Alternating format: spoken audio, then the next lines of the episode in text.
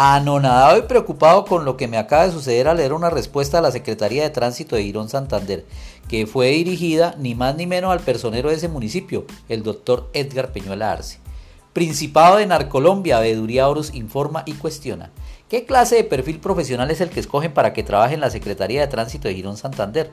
En respuesta emitida al personero municipal de ese municipio, referencia a una sentencia del Consejo de Estado en materia de transporte, que alguien, por favor, por favor, les explique que las secretarías y direcciones de tránsito del área metropolitana y los inspectores no tienen funciones para conocer procedimiento al transporte, que hace mucho se las entregaron a la AMB.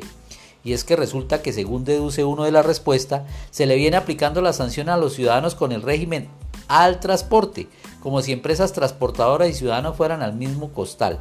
Con esa contestación que ya por ese mero detalle la hace ridícula y también peligrosa, solo acataron a citar lo que les conviene y que sospechosamente beneficia el recaudo en favor del privado y en contra de los ciudadanos. Señor Perfonsonero, a confesión de parte no hay prueba en contrario.